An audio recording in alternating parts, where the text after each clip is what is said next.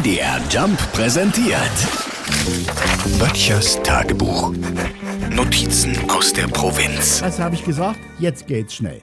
Ab dem Moment, wo der Federweißer im Kühlregal steht, kannst du zugucken und schwupps ist Weihnachten. Heute auf den Tag genau noch 100 Tage. Gut, man erkennt es auch daran, dass viele Kids ihre Wunschzettel schon fertig haben. Ne? Und in den Supermärkten sind Dominosteine, Lebkuchen und Spekulatius bereits wieder ausverkauft. Naja, ich glaube ja, dass sich dieses Jahr Weihnachten irgendwie anders anfühlen wird. Keine Ahnung, aber ich habe so das Gefühl. Auch und vor allem die Geschenke, die werden sich wohl dieses Jahr verändern. Die wirklich reichen Menschen, die erkennt man dann daran, dass die Frau Gemahlin dieses Jahr kein Nerzmantel, Brillantring oder das neueste Handy bekommt, sondern ein Tankgutschein. Und wo wir schon mal dabei sind, Männer, die Zeiten, wo wir Heiligabend an der Tanke verzweifelt um die letzte Packung Pralinen kämpfen, ist wohl auch vorbei.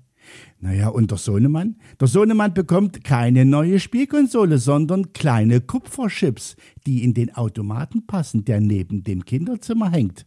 Ähnlich denen über einer Sonnenbank. Pro Chip hat er dann 20 Minuten Strom und WLAN in seinem Reich.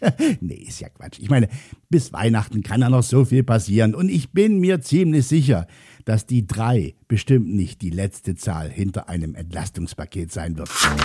Böttchers Tagebuch. MDR Jump macht einfach Spaß.